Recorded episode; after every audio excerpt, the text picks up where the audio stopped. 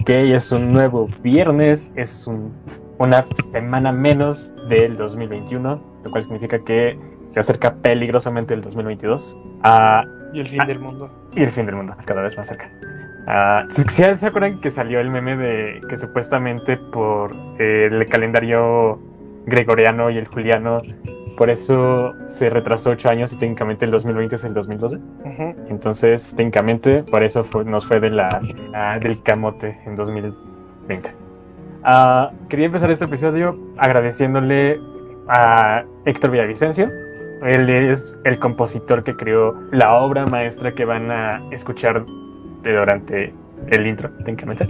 Ah, gracias Héctor por componer tan bellas melodías también para el outro, para la ah, ambientación del programa. Ah, también quiero agradecerle a M. González por haber creado el logo y la portada, tanto de Anchor como la de Spotify, como la de Instagram, todas ellas. ¿Qué más? ¿A quién más tengo que Ah, obviamente, agradecerles a todos ustedes por el buen recibimiento que ha tenido el podcast. O sea, no, no quería llegar a estos números en, en el primer capítulo. Muchas gracias por escucharlo, muchas gracias por quedarse, muchas gracias por escuchar el segundo capítulo. También hubo un pequeño problemita con YouTube y con algunas plataformas, pero ya para este segundo capítulo espero. El problemita es que yo no tuve el intro tiempo. Yo estaba intentando proteger tu, tu falla, pero ahí vas. Perdonen, Bueno, amigos, tenía que salir de vacaciones, ¿sí? Necesito Ajá. vacaciones para mí. Se fue de que idiota. Pero bueno. Ah, creo que esto no, olvídalo, esto se corta. esto no era necesario. Pero bueno, ah, los dejamos con el segundo capítulo. Y el tema de esta semana van a ser tulpas y rigores. Espero que disfruten y nos vemos después. Bye, bye. Bueno, nos vemos ahorita, no sé por qué. Ajá, técnicamente, ajá. Si nos vemos, nosotros nos vemos terminando el, programa. Ustedes nos van a seguir viendo durante el programa. Ajá, nos vemos. Si no ven mi cara es por muchas razones. Y si me ven con cabello es por otras razones. Sí, bueno, nos vemos.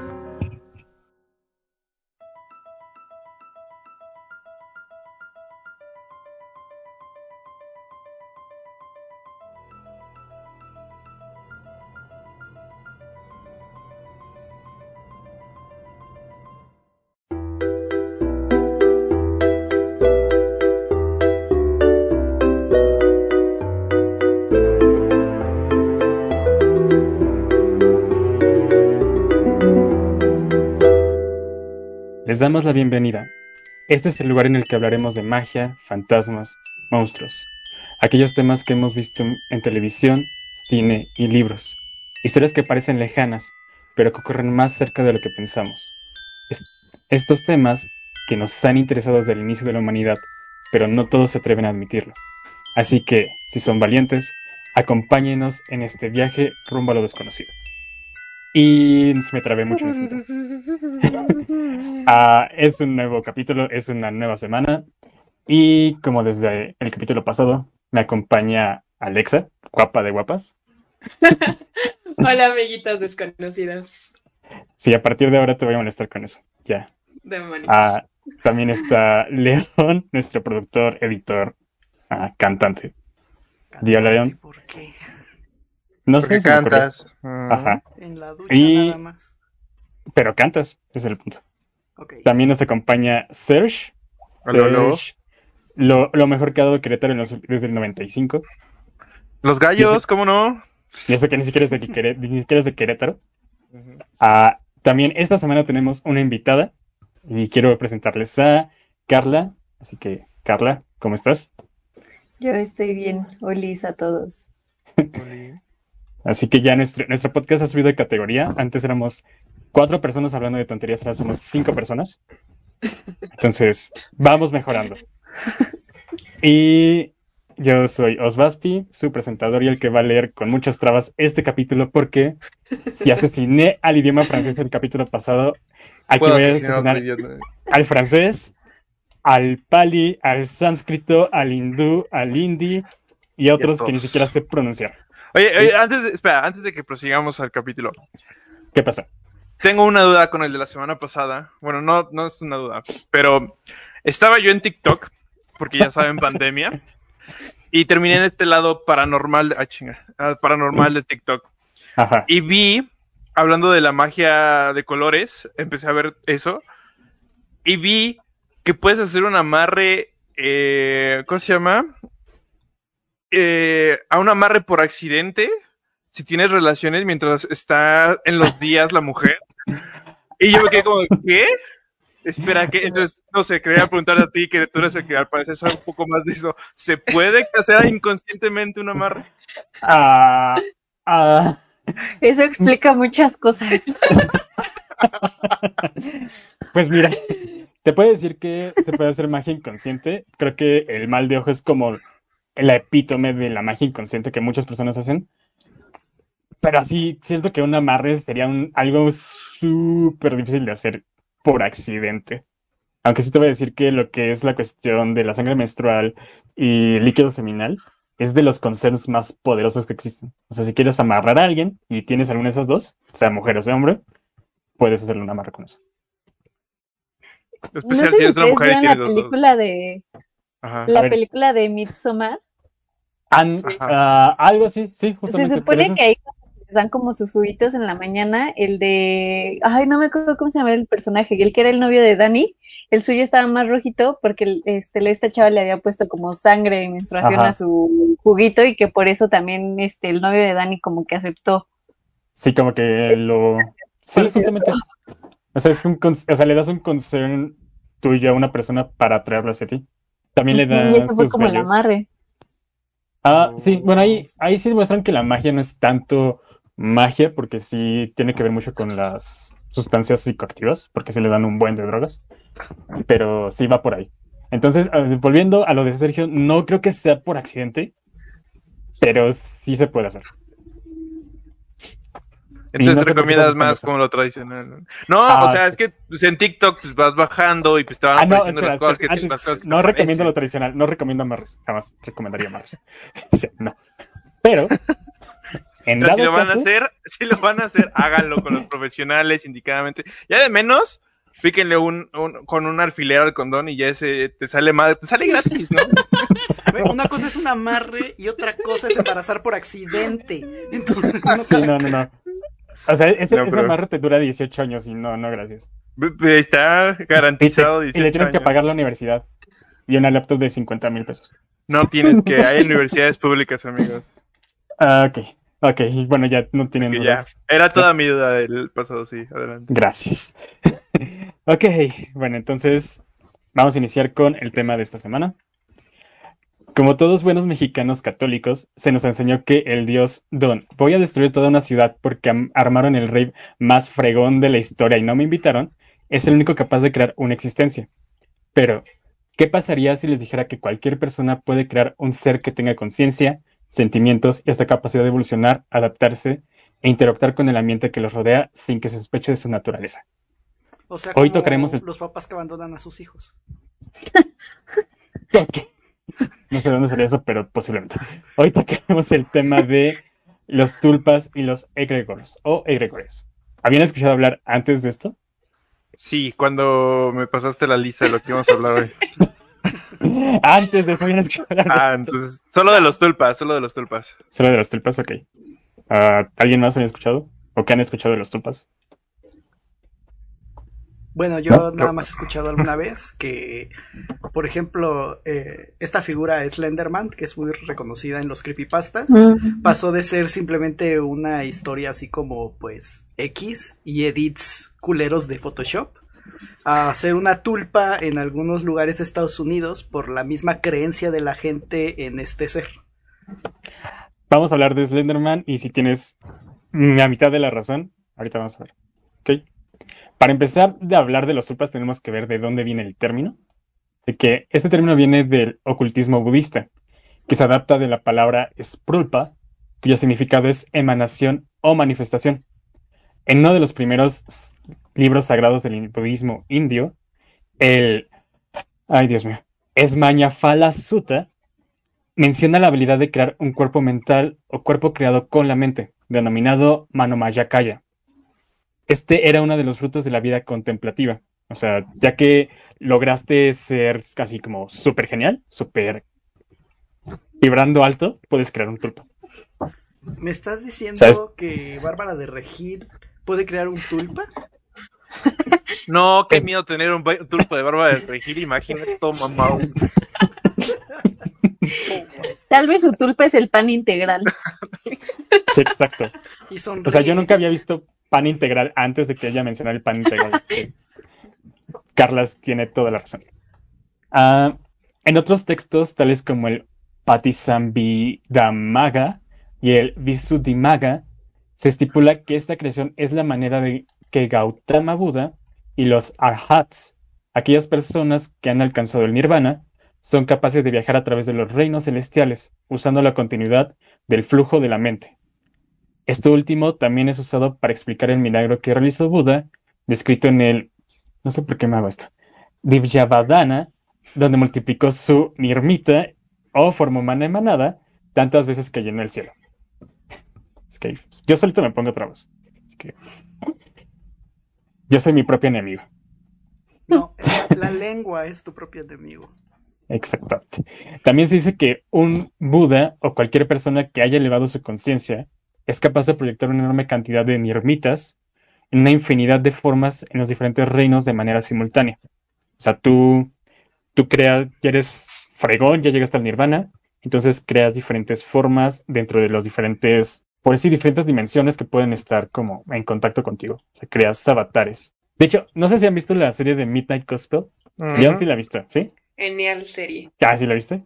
Sí. Está muy buena. Si la pueden ver, véanla. Justamente lo que hace Clancy de crear avatares que van a diferentes partes de la existencia, eso es más o menos es una idea de lo que pueden hacer las personas que alcancen el nirvana. El filósofo Vasubandhu, en su texto Abhirhamako Sakarika, define a los nirmitas como, como poderes psíquicos o siddhi, desarrollados a través de una disciplina budista. Por otro lado, en el Bodhisattva Bhumi, escrito por Asanga, define al nirvana como una ilusión mágica o algo que existe sin una base material, al igual que la tradición Madhyamaka, que considera toda la existencia está vacía de esencia y la realidad es un nirmita o ilusión mágica. Esto cuando lo leí me- se me fue la mente directo hacia somos una simulación creada por computadora. Si ya lo creían los ah, budistas indios en el siglo 50 de Cristo, creo que sería como, no sé, a mí me daría miedo. Yo nada más quiero Pues decir. en una de esas sí somos, somos un planeta de, de Sims y alguien nos controla. Ni modo. Por un momento entendí Sims y yo así como, ah, Ajá, caray, sí. no, oye, no. Yo también entendí eso. Pero sí, o sea, pero imagínate, somos un planeta de eso, somos, somos una partida de Sims de un niño de 11 años y que sin querer algún día se le va la luz, imagínate, dejamos de existir. Al rato mi bebé de quemado ahí por en la alberca. Así desaparecieron los dinosaurios, alguien se le fue la luz y ya. Ajá, era un set icon de dinosaurios y se les fue la luz. Eso fue lo que pasó. Ok. Después de esta jerigonza de terminología del budismo indio, nos pasamos a la jerigonza de la terminología del budismo tibetano. En esta corriente, los cuerpos emanados, conocidos como Nirmanakaya, Sprulkuls, Sprulpa, entre otros términos, se les considera conectados con la Trikaya, la doctrina budista donde se mencionan los tres kayas o cuerpos de Buda. Estos tres kayas son el Dharmakaya, o cuerpo de Dharma, que es el cuerpo inconcebible y no manifestado de Buda, la verdadera realidad. El Sambhogakaya, o cuerpo del disfrute o del placer, un cuerpo en el que se aparece Buda para enseñar a sus seguidores. Y el Nirmanakaya, cuerpo de la transformación o de la apariencia, que es la apariencia física de Buda en el mundo, también conocida como un avatar. Y aquí, si se dan cuenta, es lo mismo que la Trinidad católica. Es el, la- el Dios que no se conoce como su forma, el Espíritu Santo y el cuerpo de Dios en, el, en la tierra.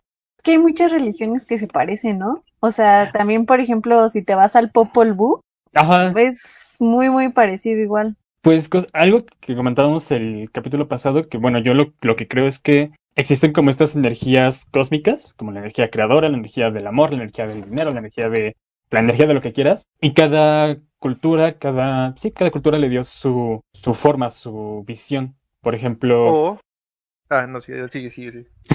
Por ejemplo, Zeus y Odín, que son los creadores del universo en, en las culturas este, griega y nórdica, así como Hel y Hades, que son los dioses de la muerte, como lo son Thor y, y Hércules, que son los hijos pródigos del dios de la creación. Entonces yo sí, yo tengo esa idea, esa es como mi, Esa es mi religión, mi creencia, entre comillas.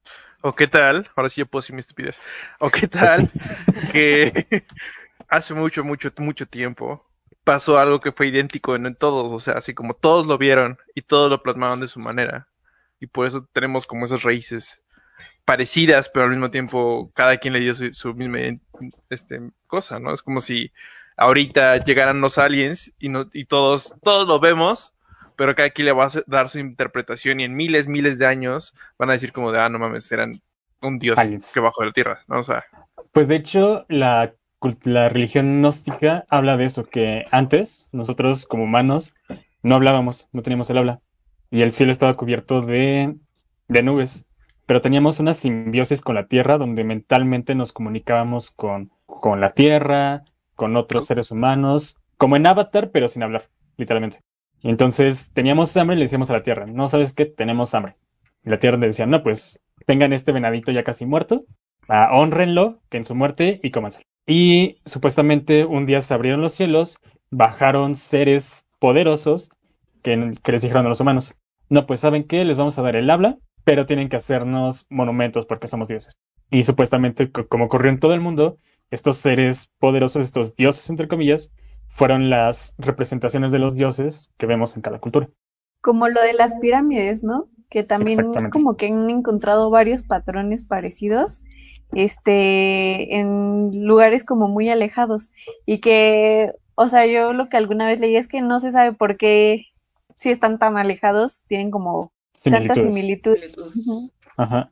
De hecho, eh, las, las pirámides de Giza en, en Egipto, se dan cuenta, tienen, son tres, las más importantes. Y esas tres forman un mapa perfecto del cinturón de Orión, los Reyes Magos, las tres estrellas. Y hay tres zonas arqueológicas que si, las- pones en el mapa, una es en México, otra es en Egipto y otra me parece que es por el sudeste asiático, forman justamente el mismo mapa celestial. y en todas hay pirámides. También eso es extraño. Tal vez en, al- en algún otro ah, capítulo, si me siento con ganas, hablaremos de eso. ok.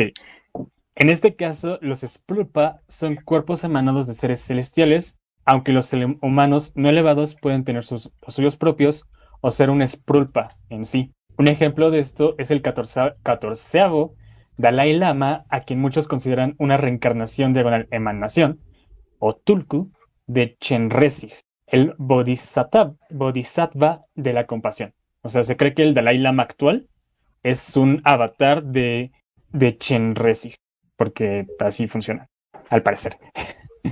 En el libro que se fumaron estos vatos, ¿no? sí, no, o sea, Ajá.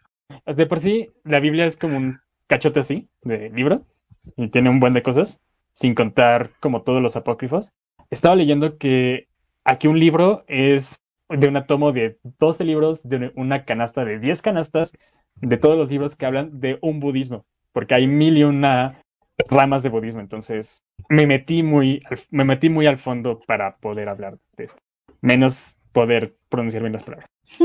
En el libro Thought Forms de Annie Wood o Annie Besant, que es, chéquenla porque es, fue una fregona esa mujer, publicado en 1901, divide estos fenómenos en tres categorías. La- el primero, a un thought form es una, es una figura de pensamiento, es una forma de pensamiento, que también se les conoce así las tulpas.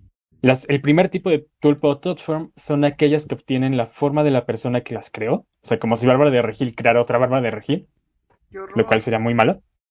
Pueden adquirir la forma de algún objeto, animal o ser, ser humano que pueden obtener un alma a través de seres elementales o de los muertos. O sea, Barba de Regil crea un pan integral que es una tulpa y, una, y un duende se mete dentro de esa tulpa y se vuelve un pan viviente. Pero no los duendes robaban cosas. Eso yo lo bueno. vi en TikTok.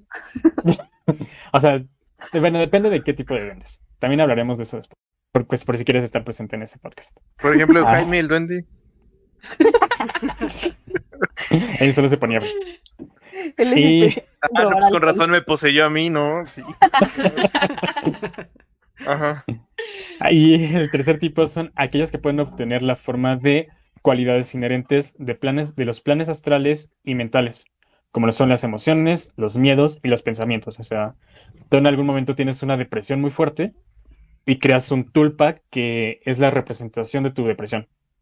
De hecho, creo que J.K. Rowling dijo que los dementores son una representación de la depresión que ella vivió. O sea, imagínense que tienes depresión y en tu depresión creas un tulpa que es un dementor. Justamente en eso se estaba pensando en los dementores. Ajá, es como la imagen de, de lo que acabas de decir. Sí, o sea, si, si J.K. Rowling no lo hubiera escrito y lo hubiera creado tulpamente, sería un tulpa. Sí, igual yo estoy leyendo un libro donde esta persona justo cuando es pequeño empieza a ver sombras, le llama, y o sea, realmente no interactúa mucho con ellas porque les tiene miedo, pero te hace creer el libro justo que es su misma depresión y sus miedos, pero en ¿Qué- físico y un fantasma. ¿Qué libro es? Los años rotos. Ni idea. Podría ser como, como la caricatura de la mansión, creo que era Forest. Foster, Foster. sí. Foster Sí, sí, Home sí. for Imaginary Friends. Algo así. De hecho, eso es Esos como, un- tulpas, ¿no? Sí, porque son justamente amigos imaginarios que tienen una interacción con el mundo físico. Pero ahorita vamos a ver que no solo los tulpas son físicos, también. O sea, un tulpa físico es lo más, mm, ¿cómo decirlo? Lo más fuerte que puede llegar a pasar, pero normalmente los tulpas son ah, mentales e incluso internos. O sea, no, no tienen, hay muchas veces que ni tienen repercusiones en el mundo terrenal. Pero sí, justamente, muy bien. En la cultura occidental, el término Totform o tulpa fueron asociados a la práctica mágica. El ocultista William Walker Atkinson las describe en su libro The Human Aura como simples objetos etéreos emanados por el aura perteneciente a los humanos, que se generan con sus emociones y pensamientos. O sea, todos tenemos una, una aura, y de esa aura de repente sale, no sé, un balón de fútbol, así como, porque estamos pensando en fútbol, o porque queremos estar jugando fútbol. Y o a veces sale un corazón, porque vemos a nuestro crush, eh, es lo que dice este Atkinson. Después, en su libro Clairvoyance and Occult Powers, describe que los iniciados experimentados en las prácticas ocultas pueden crear thought forms directamente de sus auras para usarlas como proyecciones astrales que pueden o no parecerse a su creador, o como una ilusión que solo pueden ser vistas por personas con sentidos astrales despiertos. O sea, estos, lo que él decía es que solamente las personas que son clarividentes o que tienen esta, esta facilidad de ver cosas pueden ver las tulpas. Oye, ¿y qué tal que los fantasmas son solo proyecciones astrales de gente? Ah, no sé, te estás están dando como puntos que vamos a ver más, des- más Maldita. Spoilers. Spoilers. No, son como trailers, porque sí los vamos a ver. La espiritualista Alexandra David, mm, no sé cómo se pronuncia esto, pero voy a decir, Neil, escribió en sus obras que fue testigo de estas prácticas durante su estancia en el Tíbet durante el siglo XX. Ah, describe los tulpas en su libro Magic and Mystery in Tibet, publicado en 1929, como formaciones mágicas generadas por una poderosa concentración del pensamiento. En este mismo escrito explica que ella cree que estos seres pueden generar una mente por sí mismos, explicando que una vez que se, se les ha entregado suficiente energía vital para jugar un papel en el mundo real, como lo decía esta Carla, que ya ellos tienen, no se pueden mover objetos, pueden hablar con las personas, pueden ser vistos, tienden a separarse del control de sus creadores. De manera mecánica, bueno, en sus palabras, de manera mecánica, al igual que un bebé cuando su cuerpo está completamente formado y es capaz de vivir aparte, deja el vientre de su madre. O sea, es como dar a luz a tu propio, o sea, de tu mente da a luz a un tulpa. Eso fue un- una escena muy horrible. Ah, Entonces, si me concentro muy, muy fuerte, puedo crear a Henry Cavill aquí. Puedo sentir sus abdominales. ¿por qué sigues diciendo cosas que voy a hablar después? O sea, vamos a hablar de Henry Cavill y sus abdominales. Y sí Ah. puedes tocar sus abdominales. Sí, o sea, eso- los abdominales de Henry Cavill son paranormales, yo lo sé. O sea, nadie puede tener esos No, no, abdominales. Son sus tulpas. Son sus- ajá. O sea, se concentró mucho y le salieron. Ok.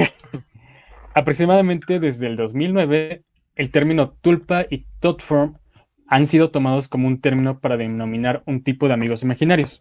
Los practicantes de este tipo de actividad o tulpamantes los consideran como seres conscientes, sintientes y relativamente autónomos. O sea, para ellos, los tulpas son, son casi seres que merecen derechos. O sea, son seres reales. Y bueno, no sé, tal vez sí merecen derechos. Ahorita vamos a ver. por qué. ¿Te imaginas una manifestación de tulpas? Queremos ser escuchados. Queremos ser vistos. Ser vistos. Por lo que sabemos, ya la hicieron, pero no las vamos a Ajá, sí, ver. exacto. O sea, ahorita Reforma está lleno de tulpas, nada más que no los vemos. O sea, imagínate, o sea, está sobrevolando un helicóptero de así. Joaquín, estamos en vivo desde Reforma en la manifestación anual de tulpas y están sobre Reforma y todo vacío. Así yo me imagino una manifestación. de tulpas. Ahora vamos con los egregor. ¿Alguien sabe qué es un egregor? Ni idea. No. Y yo investigué. Yo hice mi tarea, maestro. A ver, qué Es- bueno. Es como el tulpa, pero ya como de una manera colectiva. Amigo, se me cayó mi internet. ¡Ah! Ya. ¿Me escuchan? ¿Todo bien? Perfecto. ¿Qué pasó? ¿Me perdí de algo? Ya te ganó Alexa, ya contestó ya. Ya tú te puedes ir, retírate. De la roca, ya explicamos que es un egregor. Sí, exacto. Ok, la palabra egregor viene del vocablo francés egregor, no sé cómo se pronuncia, que a su vez viene de la palabra griega egregoros, que significa despierto o vigilante. Es un concepto del ocultismo que se refiere a una entidad no física creada por un grupo de personas. En tiempos actuales se ha referido a una manifestación psíquica o touch form que se suscita cuando un grupo de personas comparte una motivación común.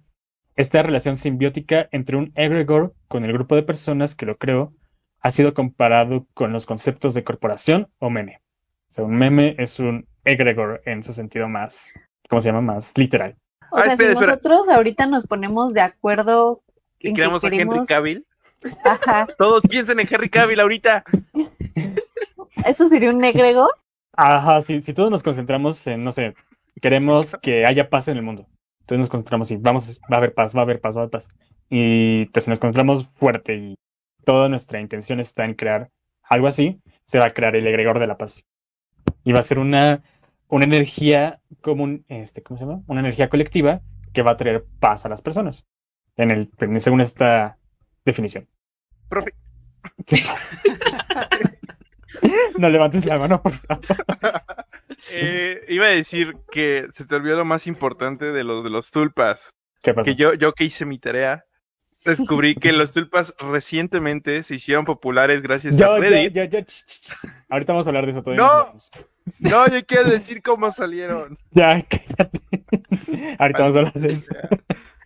Profe, más que, un- más que una participación, tengo un comentario. Ay, ya sé, ya, ya odio a Sergio y ni siquiera le doy clases. Ah, aunque durante el siglo XIX fue mencionado este término en varios textos, incluso en un libro de Víctor Hugo, no fue hasta que la Hermética Orden del Amanecer Dorado y los Rosacruces le dieron la definición de un thought form colectivo.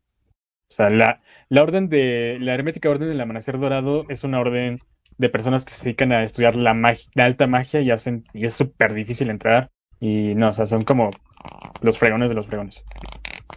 Y te cobran un buen por entrar también, porque tienes que pagar. Hmm. En 1987, dentro de la revista Gnosis, Gaetan de la Forge definió del- a los egregor como una especie de mente colectiva que se crea cuando las personas conscientemente se unen a un- por un propósito en común, como lo decía esta Carla. Por otro lado, David Barreto se refiere a los egregor como un grupo de espíritus con una intención en común. Digamos que hay una casa embrujada y todos los espíritus hacen su junta de espíritus y dicen, ¿saben qué? Queremos que los que viven aquí ahorita se vayan. Entonces se crea un egregor, supuestamente. Bueno, según esto, no me ven así. según algunos estudiosos del ocultismo, existen dos tipos de egregor. Los que son negativos y causan bajas vibraciones y los positivos que crean una energía más luminosa. O sea, hay algunos que vibran alto y otros que vibran bajo. Esa es como la película de, creo que es, es Nicole Kidman, la de, este, ay, no me acuerdo cómo se llama, Los Extraños o... Los otros. Los otros. Ah, ajá, yo cambiándole el nombre a todo, pero sí, esa me refiero. O sea, Sí, o sea, si, si ellos hubieran, si ellos hubieran como tenido la conciencia de que son fantasmas y se hubieran unido para sacar a las personas, se hubieran formado un egregor. O por ejemplo, en American Horror Story vieron la primera temporada, sí, Sí. ¿sí? Ven que al final los espíritus buenos se unen para mantener a las personas fuera de la casa. Sí. Técnicamente forman un egregor porque es una energía colectiva que se encarga de proteger a los humanos de esa casa. O sea, es, es lo que dice, ¿quién? David Barreto, creo que se llama. O sea, pero los egregores solamente se pueden formar por seres no terrenales, por así decirlo. Según esa definición, sí, según esa definición Ok. son como espíritus, que es, o sea, un grupo de espíritus, una junta de espíritus, es el sindicato de espíritus. Ok. O sea que Entonces, ¿los humanos podemos crear espiritualmente hasta que muramos o podemos hacerlo desde antes? No, o sea, según la, esa definición, si son espíritus, son un conjunto de espíritus que hacen, que se hacen su grupito y son un egregor. Pero un grupo de personas, como técnicamente también son espíritus, entre comillas, o sea, su mente, su, su fuerza vital es un espíritu, pueden crear un egregor porque es también un conjunto de espíritus. o sea, la llorona sería lo más cercano a un egregor. Amigos, vamos a jugar un juego llamado Tulpa o Egregor.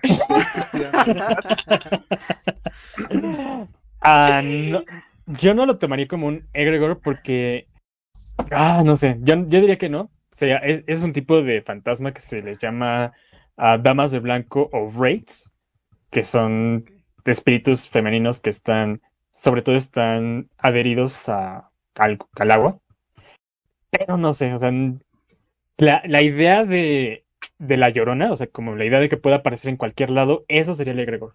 O sea, nosotros le dimos poderes. Exacto. Ella es maldita. O sea, Ya básicamente no era solo algo muy Xochimilco. mamado y solamente le dimos esteroides.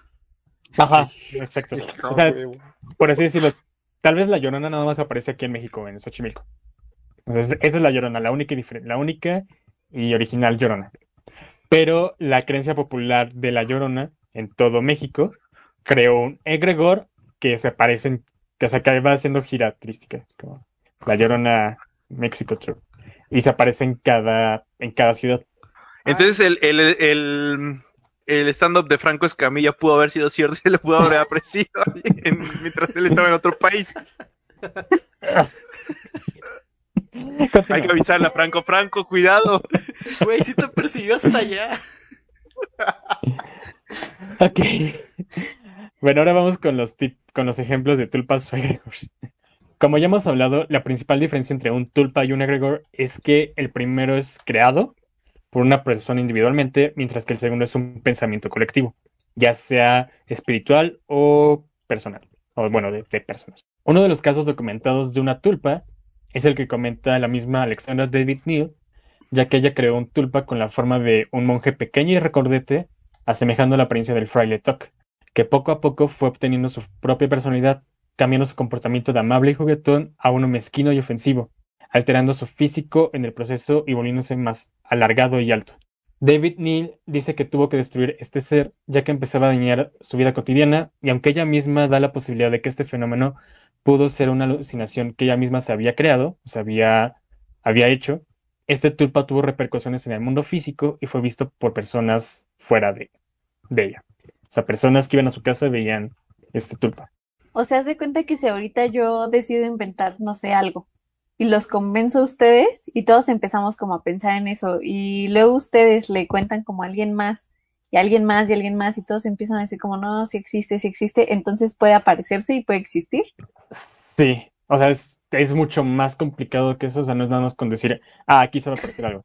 Pero sí, eso es lo tú estarías creando justamente un egregor. Fue lo que comentaba este León, creo que fue León, que pasó con Slenderman, que fue nada más alguien que escribió una historia de terror y fue como, se fue contagiando en el colectivo humano y se creó realmente Slenderman. Yo quiero decir que todo eso fue culpa de Wattpad y sus ¿Slenderman? historias. Sí, ¿no? Pero, No, o sea, según como yo todas fue- las historias de Slenderman, pero yo veía que ahí las ponían.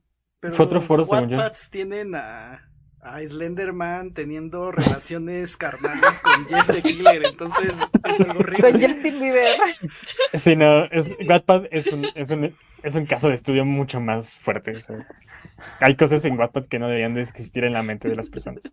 Entonces Slenderman lo miró a los ojos y le dijo, qué bella te ves esta noche. Y Jeffrey, Mientras Baby sonaba de fondo. y Jeffrey dijo, Onegai chimas. Ok.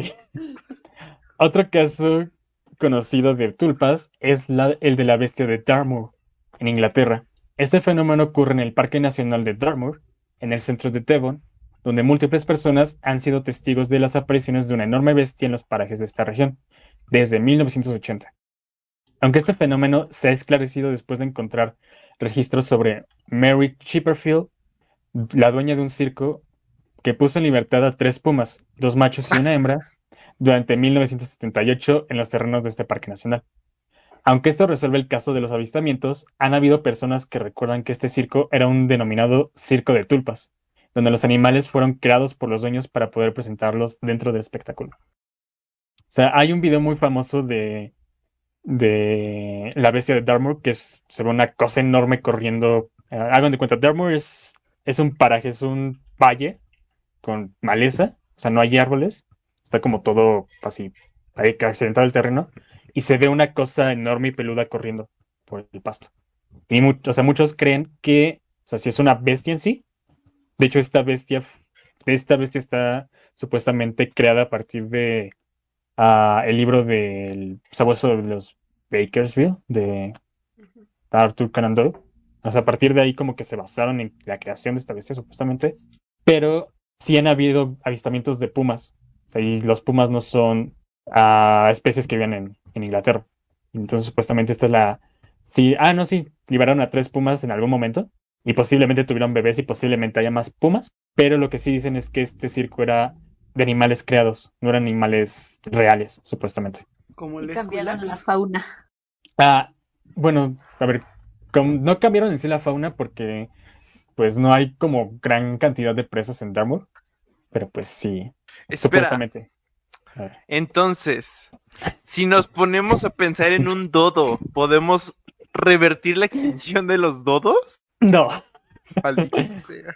Yo ¿Por que qué una un- o sea, son, un son dodo- divertidos, la neta. pero los, los Pero los dodos, de la era de hielo, güey. sí, exacto. Los dodos estaban destinados a la extinción desde su creación, al igual que los koalas están destinados a su extinción Y los Ellos siguen vivos. y los pandas. O sea, Ay, los pandas sí me ponen muy tristes. Son como osotes bebés. quieres cargar un No panda. sé. pero- Mi objetivo en esta vida va a ser cuidadora de pandas. Cuidar a pandas. Si el uso de la psicología no deja, vas a No. ser cuidadora de pandas. Psicóloga de pandas, ¿eh? Si hay psicólogo de perros, Mente no de de tiburón. no, pero sí, los, los pandas sí están como hechos para extinguirse. Lo siento. Es que son malos en la acusación. Se caen. No, en serio, una de las principales razones por las cuales los pandas no pueden ah, reproducirse es porque son muy malos haciéndolo. Son estúpidamente torpes al hacerlo. Y cuando llegan a tener un hijo es como de, ah, sí, ¿dónde lo Bueno, dejé? y lo tienen aquí. ¿Quién güey. tiene hambre? Lo Sí, o sea, abandonan. no, no- tienen cero instinto maternal y, o sea, aparte los panditos bebés son de este pelo. De cuando nacen.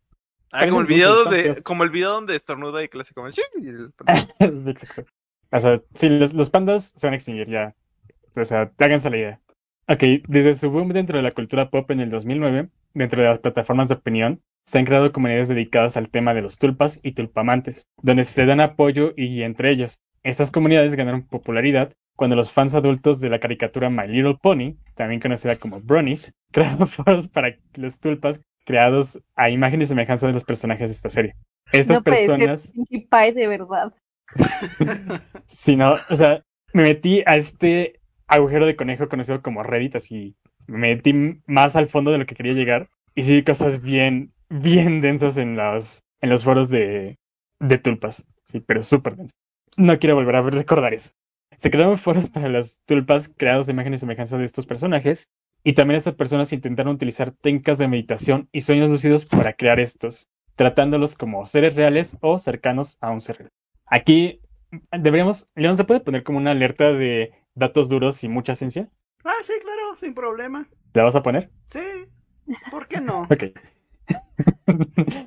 en un artículo escrito por Samuel Bessier, publicado por la Universidad de Oxford en el 2016, se estudiaron las variables demográficas, sociales y psicológicas de los perfiles de aquellos que participan dentro de estos foros. Primariamente se encontró que viven en zonas urbanas, pertenecientes a la clase media, adolescentes, jóvenes, adultos euroamericanos que dicen sentirse solos y o sufrir ansiedad social, haciendo que esto los empuje a realizar estas prácticas. De las personas que respondieron a las encuestas para realizar este estudio, 93.7% ha sentido que involucrarse en la creación o mantenimiento de tulpas ha hecho que su condición mejorara y los ha llevado a experimentar entre comillas, nuevas e inusuales experiencias sensoriales. Los Y tulpas al- como herramienta psicológica. Exacto. O sea, digo, Oxford es una de las universidades más prestigiosas y tiene este tipo de, de artículos. O sea, si yo hago mi tesis en tulpas, dudo que me lo acepten. Porque es la UNAM. A la UNAM le importa Ah. sacar otras cosas. Sí, maldita sea. Y algunos mencionaron mantener una relación romántica y o sexual con sus tulpas, aunque esto es considerado tabú y poco ético dentro de los foros. Una cosa que sí vi en los foros, o sea, muchos decían que, ah, no, sí, pues ayer mi tulpa y yo tuvimos una cena romántica que acabó en, ya saben, y, y sí lo ponen como si fuera un tabú, como si fuera algo que no se hace. O sea, no digo, no sé si no se haga. O sea que el plan de No, no Serge imaginar Henry Cavill ya se fue al caño. Sí, No, pues puedes crear Henry Cavill y pues para lo que lo quieras. Pero es un tabú. Henry Cavill. Sí. Henry Calvi, Cavill le zumba la oreja ahorita. Así como, ah, ¿por qué me está dando tanto la oreja? Creo que a Henry Cavill le, le zumba la oreja siempre. Él, él creyendo que tiene otitis y no, no, son un buen de personas que están como sabroseándosele así. Yendo así al médico, como es que de verdad no deja de zumbarme. Ayúdenme. Ayuda. De hecho, también dentro de estos foros hay publicaciones que la hacen como si fueran los tulpas. O sea, dice, no, pues yo soy un tulpa que tiene cuatro años y medio y pues ayer me encontré con otro tulpa y no sé qué, y que no sé qué. Está, está súper extraño. Ok, del 1 al 10, ¿qué tan cre- cre- creíble creen que sea eso? De hecho, o sea, también me gusta que Carla está aquí porque entre, o sea, Carla es psicóloga clínica, si no mal recuerdo, ¿no? Neuro, eres neuro. No, de neuro. Aún así, casi. Va por ahí. Sí, porque Alexa y yo somos de esos psicólogos que cuando dicen somos psicólogos, tenemos que añadir organizacional después para que sepan que no sabemos cómo hacer un diagnóstico o dar terapia. No, uy. Entonces, para que sí. Perdón, no, No sé de qué me has estado así, cobrando, güey. o sea, entonces, ¿qué es lo que Sí. hacen? Sí, ya lo dije bien, pero... Solo quiero recordarte que nosotros dos tenemos trabajo y tú no. Pero porque yo decidí la vida del desempleo, eso es distinto, o sea...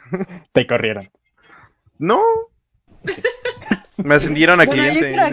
quiero, quiero aclarar un punto. Los únicos de psicología que tienen trabajo son Somos- ellos. Sí, Todos los demás no tenemos.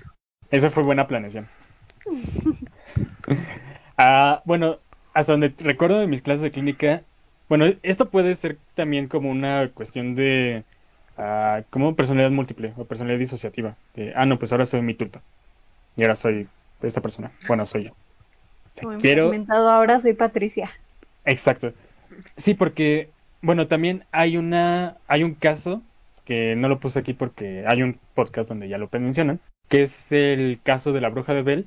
En los 1800, la familia Bell llega a un lugar y empieza a ver una actividad paranormal en su casa, que principalmente ataca al papá y a la hija menor.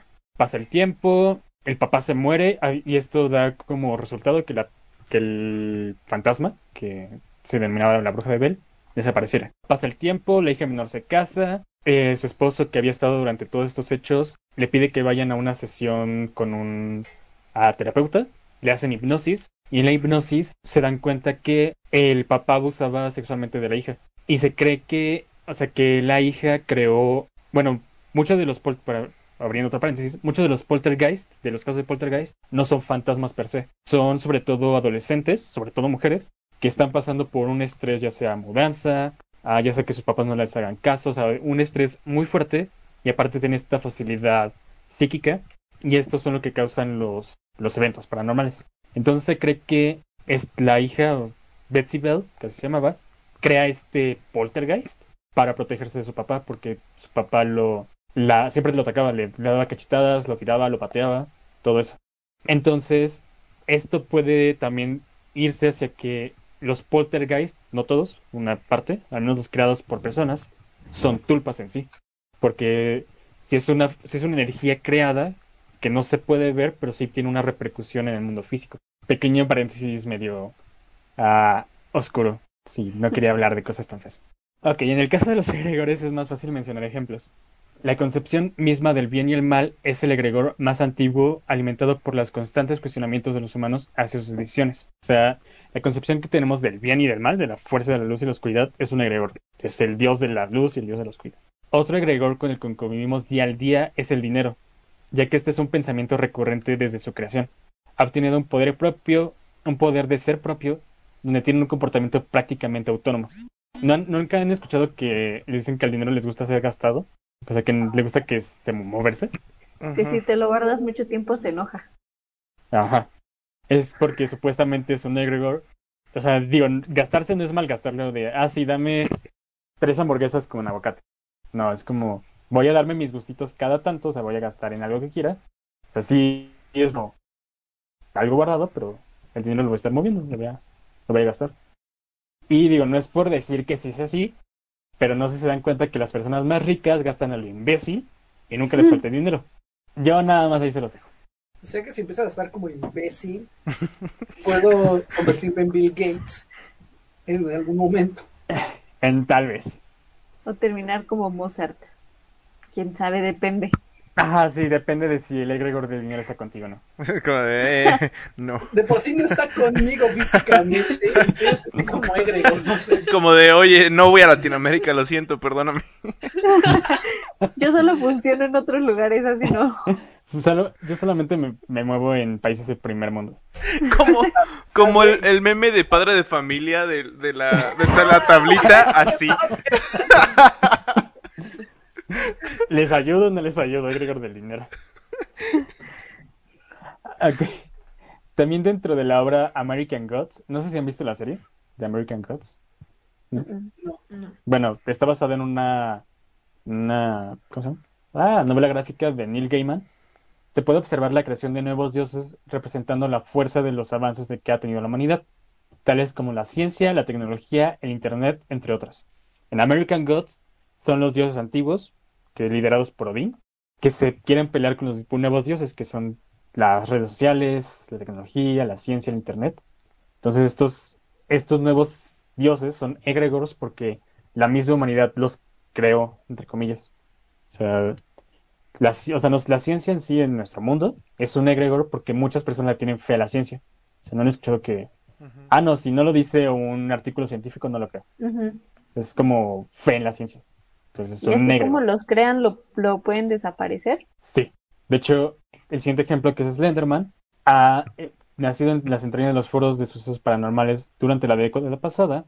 Sus supuestas apariciones en fotografías y personas escribiendo supuestas experiencias. Ese ser fue cobrando vida hasta volverse un fenómeno con, supuestos con supuestos verdaderos avistamientos. Y si se dan cuenta, eh, o sea, tuvo un boom en el 2010, o sea, en los 10, y ahorita ya es muy raro que alguien hable de Slenderman porque justamente las personas han dejado de, de pensar en eso. Es como, ah, sí, es Slenderman. Ya.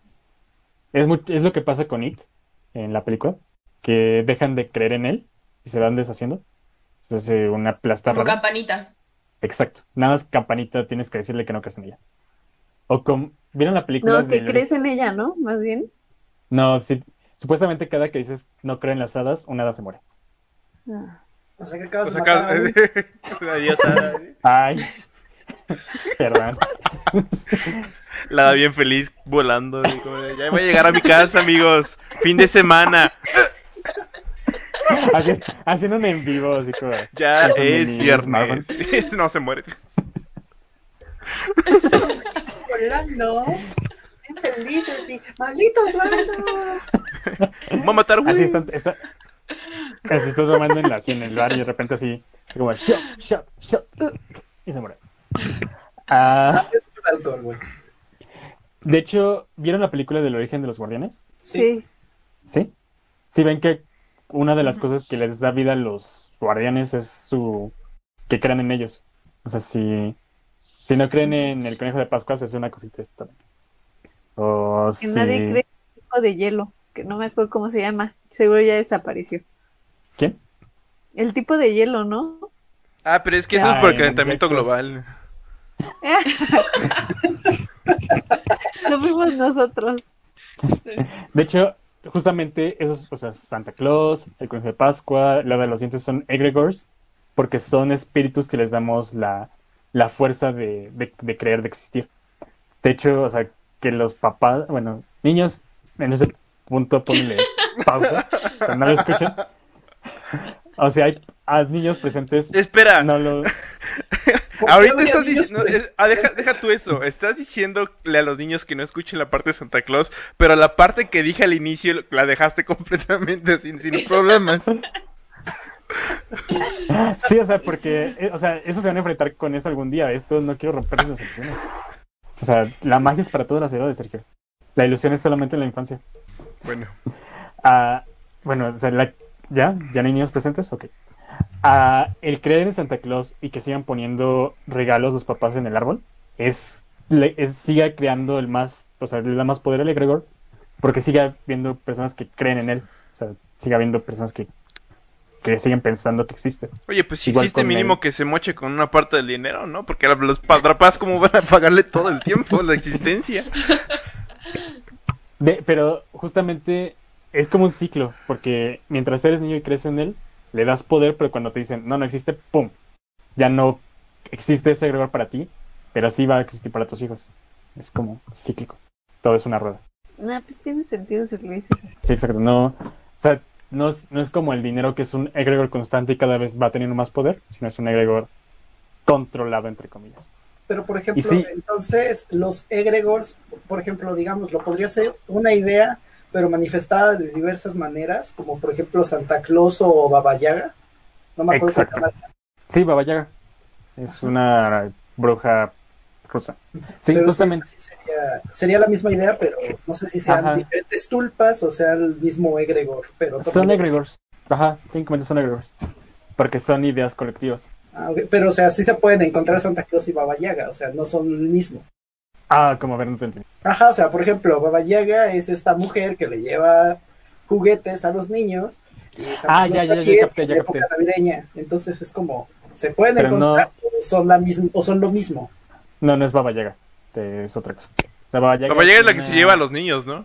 Ajá, es una leyenda rusa de una bruja que se lleva a los niños. Ah, Pues, entonces, todo ¿quién es la que reparte juguetes? Que era rusa. No me acuerdo. Bueno, pero por ejemplo, Santa Claus y Topollillo, que son homólogos. Topollillo. Ah, sí, en- no me acuerdo en qué parte del mundo. Ajá, en una parte del mundo a Santa Claus le dicen Topollillo. No me acuerdo dónde. Y todo, el mexicano todo confundido, así como, ¿y cómo lleva los regalos? Yo estoy- Topollillo nada más da las buenas noches. O sea, es, técnicamente son el mismo egregor, nada más con diferente nombre, porque es el egregor de la ilusión de recibir regalos en Navidad. Es- Y el otro es un ratón que te manda a dormir. No, o sea, también, porque no, o sea, no el topollillo mexicano, el topollillo de otra parte del mundo que no me acuerdo cuál. O sea, son, o sea, bueno, Santa Claus y el Niño Dios, que te traen regalos en Navidad. Ah. O el hada de los dientes y el ratón. Exactamente. Son la misma idea, porque te- uno te trae regalos, bueno, dos te traen regalos en Navidad y los otros te traen dinero cuando se te cae el diente, pero en sí, aunque son diferentes nombres, son lo mismo, son la misma idea. Es la Ah, ilusión de recibir algo. Sí, es, es lo que yo tenía duda. Sí, no, sí, técnicamente sí es lo mismo. Entonces, bueno, esto fueron tulpas y egregores. espera, espera, espera. Pero dijiste que el egregor del dinero, no como tal, pero te causa que gastes más. Cash, No. cash, cash, ¿no? No, le gusta ser gastado el Ajá, dinero. bueno, ese es el punto. Entonces, al tulp, al egregor del, de los, por ejemplo, Santa Claus y todo eso, ¿qué hace? O sea, nada más está ahí como de, "Ey, ¿qué pedo? No, pues ya. sigan, se sigan dando regalos, bueno, sigan trayéndole regalos a los niños en Navidad, van a existir, seguir existiendo. Por eso, pero, o sea, no hacen nada en específico, ¿no? O sea, no son como el dinero que le gusta ser gastado, nada más es como, denme No, vida ya. Le, le dan ilusión a los niños. Es la ilusión de despertar cada, o sea, todas las navidades buscando regalos abajo del árbol. Entonces lo que les gusta es que tengas ilusión. Ajá, que tengas ilusión, o sea, que te haga feliz, que te hagan creer. Hay, hay una película sobre lo que dices, o sea, perdón por todas mis referencias de películas, que además no me acuerdo en los nombres. Creo que se llama Regalo de Navidad o algo así, que es de Netflix.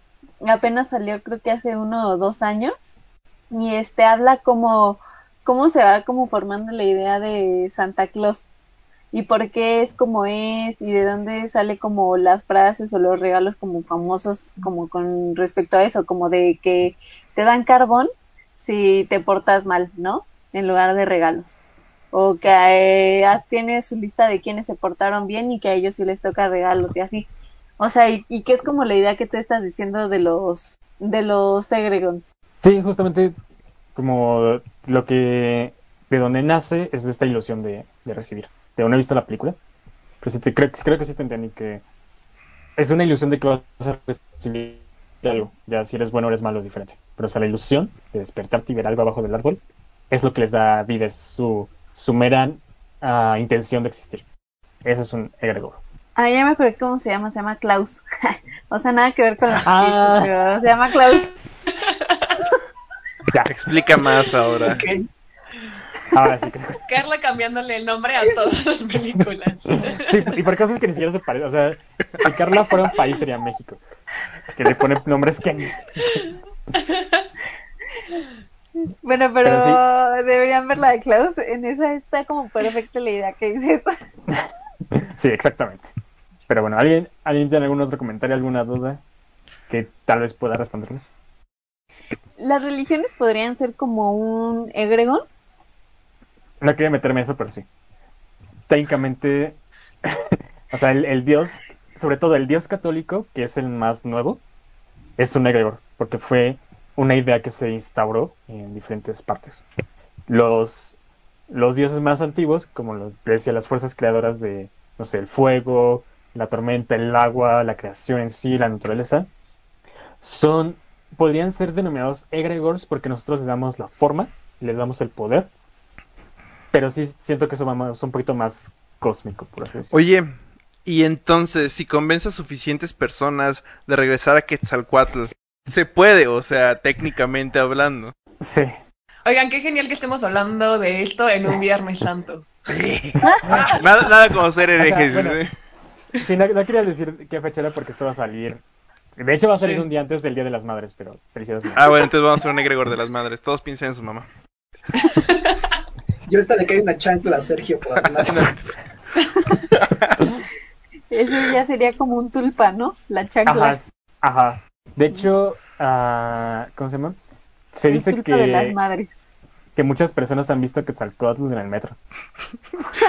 Atareada en un día de No puta madre, me fue mal. Tiner, güey. O sea, no. O sea, que hay personas que han visto que en lugar del metro que pasa, o sea, digo, si ven a, un- a Quetzalcóatl, ven a la serpiente emplumada pasando por los, por los túneles. También Muy tiene sentido, es que el metro también es muy... Si no, hay cosas Misterioso.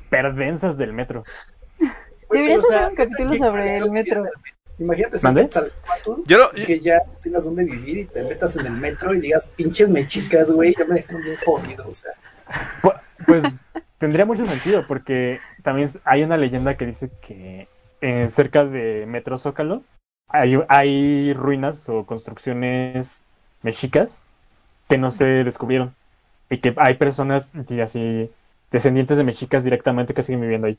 No, pues, Pero es Además una- está es la bien cultura cerca de. Templo Mayor. Ajá. Así que, no sé, el metro es, es un lugar místico y mágico y misterioso. Yo solo me acuerdo de la canción Ajá. de Plaza Sésamo que salía en el metro. Es todo mi, mi recuerdo que tengo del metro. Después de que me vine acá. Eh, Eso te pasa por vivir en Querétaro. Sí, No, o sea, el metro sí son cosas. Creo que lo peor que me ha pasado en el El metro es un egregor en sí, o sea, todos creen en el metro. Pero. Nadie lo- cree en el lo peor metro. que- Ah, sí, bueno, ahí tienes. De hecho, lo peor que me ha pasado en el metro es quedarme atrapado durante 45 minutos con la puerta cerrada en un vagón lleno así atestado de personas en un 31 de octubre.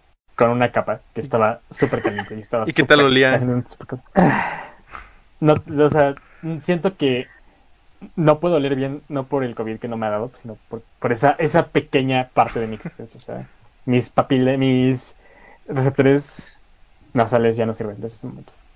Huele como a Sí. mojado. Por si huele- necesitabas esa información, siento que huele como a mojado. Como, como si fueras como en el gimnasio, ¿no? Y guardas una Mm. toallita así toda mojada y se te olvida ahí. Y ya después la sacas, siento que eso huele el metro. Ajá, ya, ya, ya Como experta en el metro, yo siento que eso, ese es el olor.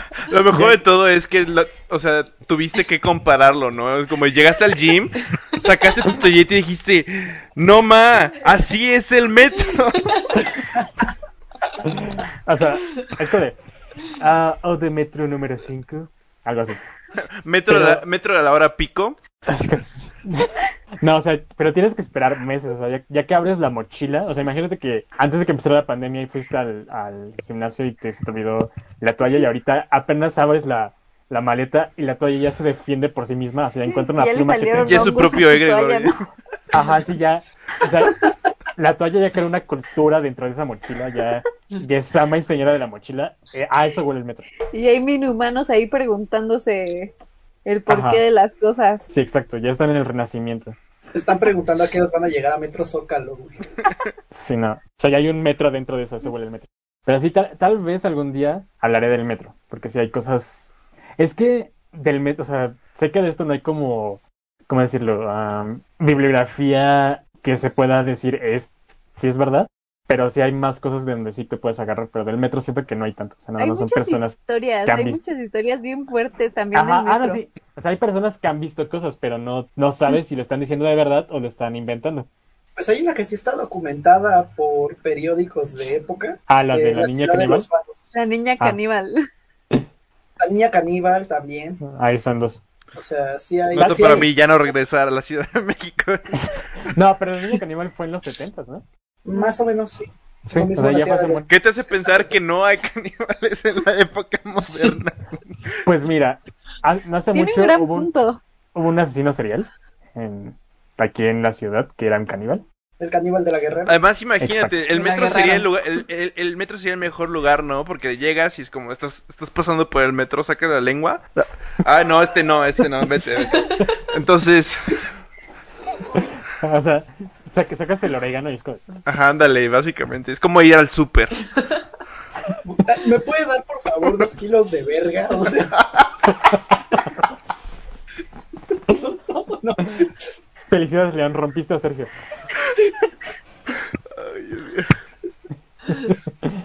Pero sí, perdón, dio, dio el, dio el pie para el chiste perfecto. sí, pero sí, bueno, tal vez algún día hablaremos del metro. Tal vez algún día haremos una Pues sí, exploración urbana dentro del metro.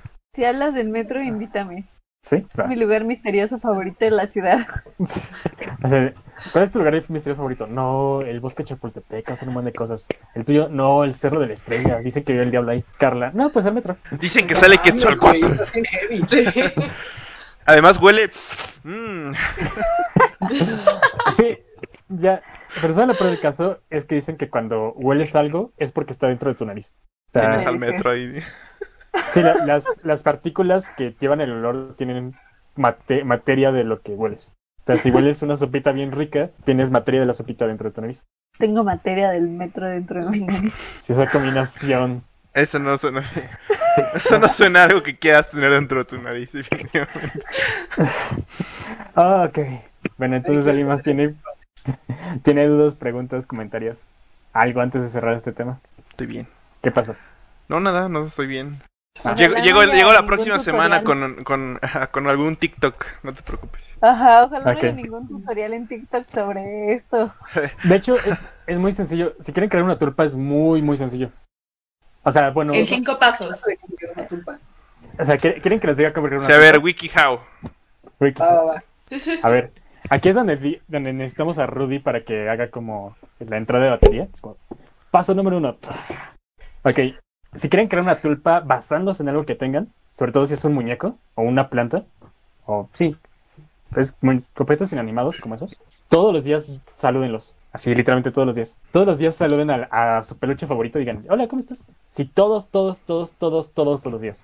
Y, y poco a poco vayan aumentando su interacción con el muñeco, así como de, oh, qué bien te soy. O no sé, o déjame peinarte, o cosas así.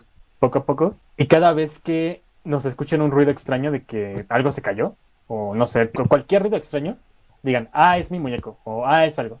Es lo que yo el muñeco, lo que quieran. Y mi- mientras siguen haciendo eso, poco a poco van a crear una tulpa dentro de su muñeco. Ok, siguiente paso. ¿Cómo lo, de- cómo lo, cómo lo, ya sabes, en caso de ¿Cómo le que, en caso de Que que se revele. sí, el, el osito de, de Sergio con, así agarrándole del cuello con un cuchillo. Pues, bueno, ahí- eso lo leí en un, ahorita que estaba investigando. Supuestamente tienes que imaginarte, o sea, visualizar al tulpa. El tulpa lo tienes enfrente.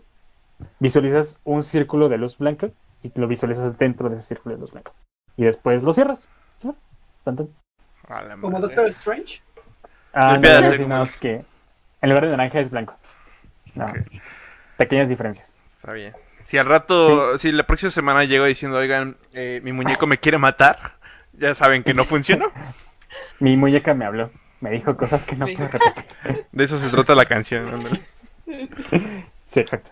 No, de hecho, hay un, un otro podcast que se llama Memorias de un Nahual, donde tienen su propia tulpa, eh, que se llama Chispita. O sea, es una pareja, y es Dan Art, creo que sí lo conocen, es un ilustrador muy famoso, mexicano. Y junto con su novia viven en un departamento, y su novia creó un tulpa de un gatito, que se llama Chispita. Porque dice que una vez vio que algo se movió y dijo, ah, es un gatito pero obviamente nada más fue como algo que movió rápido y vio que algo se movió. Y después empezaban a caer cosas y dice, ah, es el gatito, o es Chispita. Y fue creando a Chispita. Y cada vez que... Y tiene una canción de Chispita, entonces cada vez le da como más poder de que exista. No puede ser. Entonces, todas las veces que ha pasado algo extraño en mi casa, yo he dicho, ¿es un fantasma? Ya me tú solita, un- ya. Sí, exacto. De hecho, tengo una teoría que muchos fantasmas pueden ser tulpas que han sido... Bueno, se han convertido más en egregores. Ah, no mames, ahora que lo dicen, siempre que viene mi novia, ella no le gustan las cosas de miedo, entonces siempre que apago la luz y cosas así, digo, aguas con el señor de la esquina. Entonces me estoy creando yo solito una pendejada. Por hacerle el chiste a ella. Es que, pero acuérdense, siempre... Bueno, sí, no, me- prefiero quedarme con la idea de que sí te estás quedando una chingadera. No, no es cierto. Ah, acuérdense que, como lo vimos, tiene que ver mucho con la magia. Y acuérdense que la magia no funciona si no tienen la intención. O sea, la intención es lo primordial para crear algo.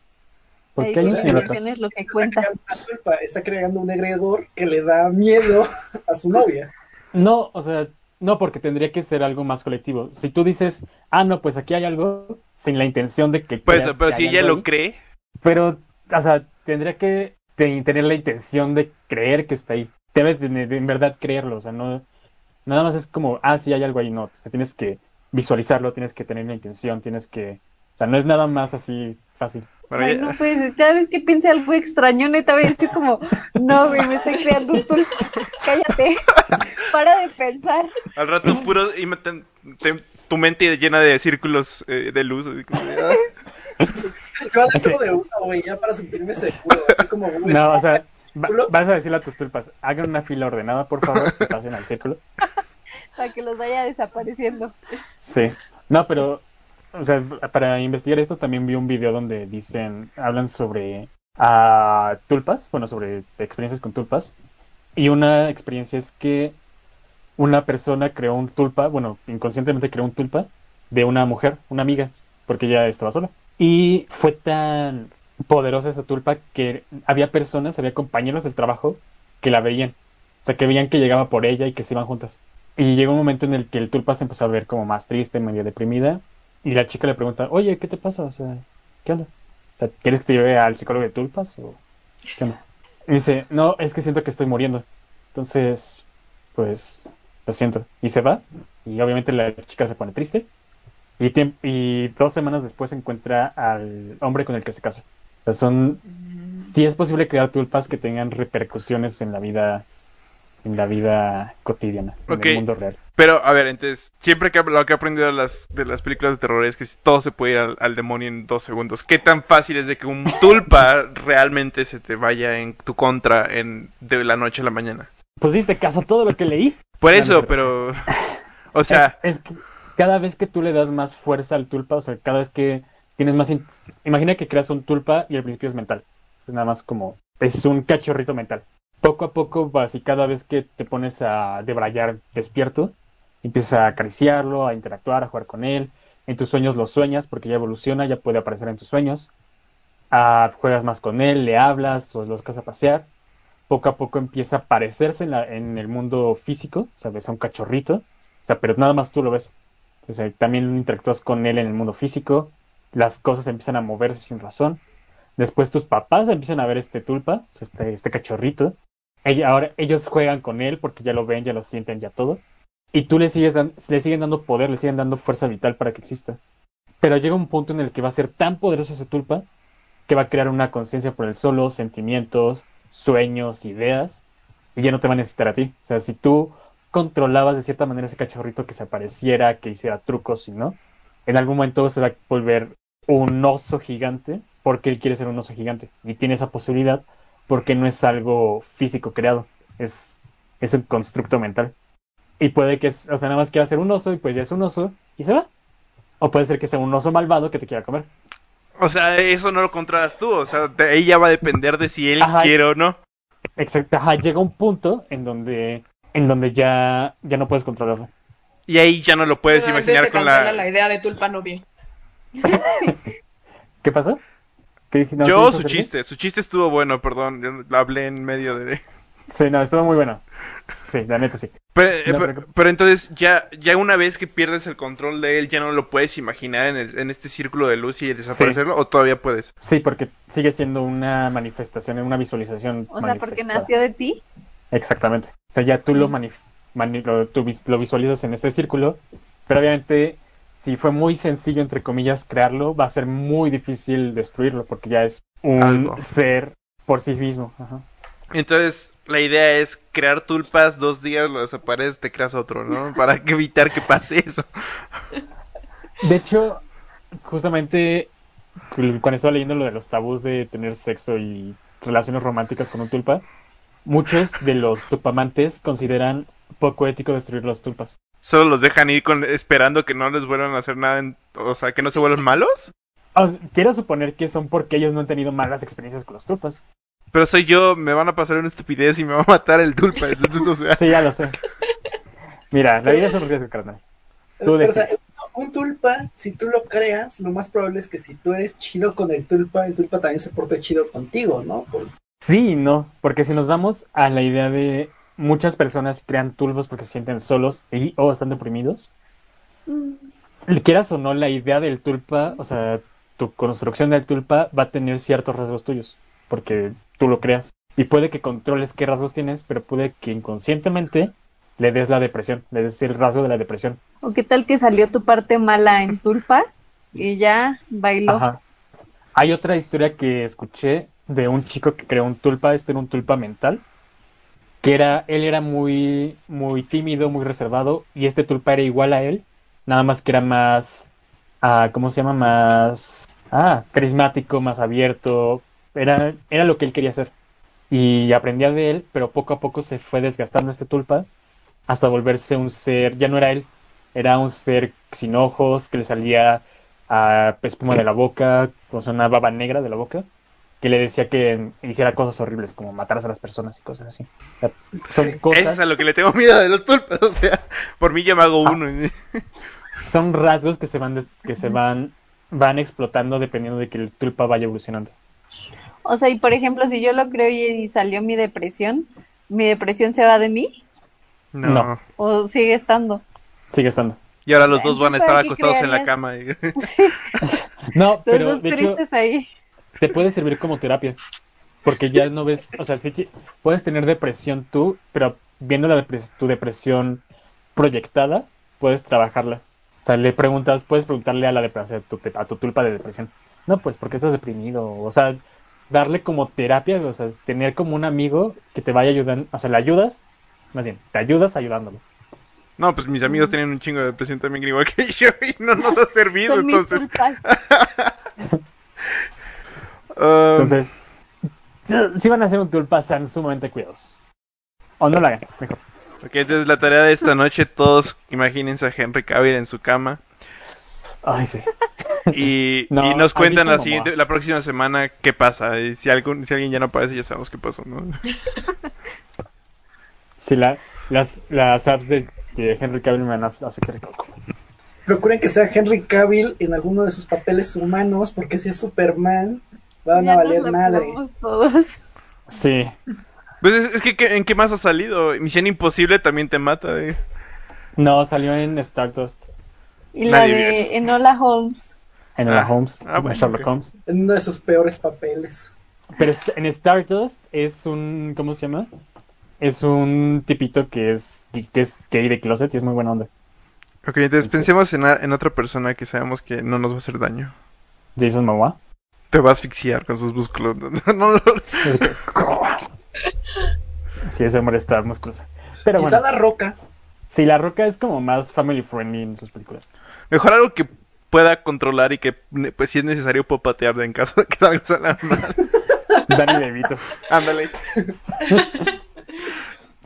Ok, entonces eso fue las tulpas y los egregores. Espero que les haya gustado, que hayan aprendido, que no me haya trabado tanto. Y bueno, Y que si creen, Ah. si crean algo, por favor, díganos qué tal les fue antes de que nosotros lo hacemos. Hagamos. Ajá, sí, no, o sea, ustedes son nuestro grupo control para. Alexa, ¿dónde podemos seguir? Ay, no, por favor. Ya sabes. Es más, en, en- en la pantalla en gigante ya está, no necesito decirlo. Ajá, sí. No, pero tu, tu voz diciéndolo siempre nos, nos trae vida. Así que por favor, ¿dónde te podemos seguir? Ok. En Instagram, en guapa de guapas. Ok. Ah, León, ¿dónde te podemos seguir? A mí pueden seguirme en cualquier red social como La Vida No Es Una Mamada. Serge, ¿dónde te podemos seguir? Eh, en Instagram estoy como The Sir Gentleman. eh, en Twitch como Let the Taco Rules. Y creo que son los únicos chidos que estoy usando ahorita. Entonces, Es, es lo único que vale la pena. sí. Ah, Carla, ¿dónde te Lo que, es lo que me da dinero, básicamente. Ay, ¿En serio te da dinero? sí. A mí Ah, bueno. en Instagram como Carlondra. Carlandra. Y a mí me pueden seguir en todos lados como arroba osbaspi. Ah, sigan al podcast como arroba a lo desconocido podcast. Y pues ya abracen a sus mamás mañana porque mañana es 10 de mayo. Si no es 10 de mayo mañana, eh, bueno, cuando lo estén escuchando, pues no las, o sea, sí abrácenlas, pero no porque sea el 10 de mayo. Aunque no salga este el 10 de mayo, abrácenlas. y eso se va a borrar en edición. Y bueno, gracias por escucharnos y nos vemos la siguiente semana.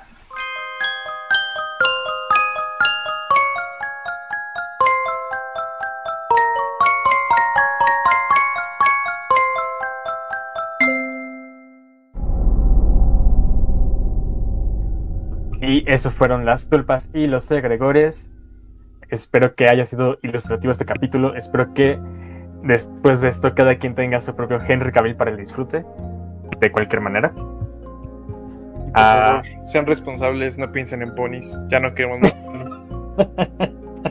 Ay, sí, no, no. Se- se- sean responsables y no entren en esos foros de Reddit. O sea, yo lo hice para este capítulo y no, no fui el mismo después de esto. Ah, Quedan marcados de por vida, amigos. recuerden que si tienen preguntas, mándenlas a, a rumbo.desconocido.podcast.gmail.com También si tienen alguna historia, si tienen, ah, ¿qué más? Ah, dudas o historias, sí. O quejas y sugerencias. Sí, también sirve eso. Ah, nos pueden seguir en YouTube, en Instagram, en Anchor. De hecho, no sabía que Anchor tiene una, una modalidad donde te pueden mandar mensajes de voz tus escuchas. ¿En serio? Sí, o sea, si quieren mandarnos un mensaje de voz diciendo lo mucho que les gusta el podcast, por favor siéntanse libres de hacerlo. Si no les gustó no nos, y nos quieren decir eso, por favor no lo hagan porque me va a doler. Y no, no es cierto. Siempre es buena la no, quiero llorar. Miren, ¿ven- estos ojos? Y quiero poner el ojo para llorar. Ok, entonces nos vemos la siguiente semana con un nuevo tema. Y bueno, tengan una buena, un buen fin de semana y una mejor semana. Va a ser un tema gracioso, lo van a apreciar como yo. Ah, sí, por favor. Si quieren una tulpa, sean responsables, alimentenla y manden fotos. Y bueno, nos vemos la siguiente semana. Hasta luego. Chao.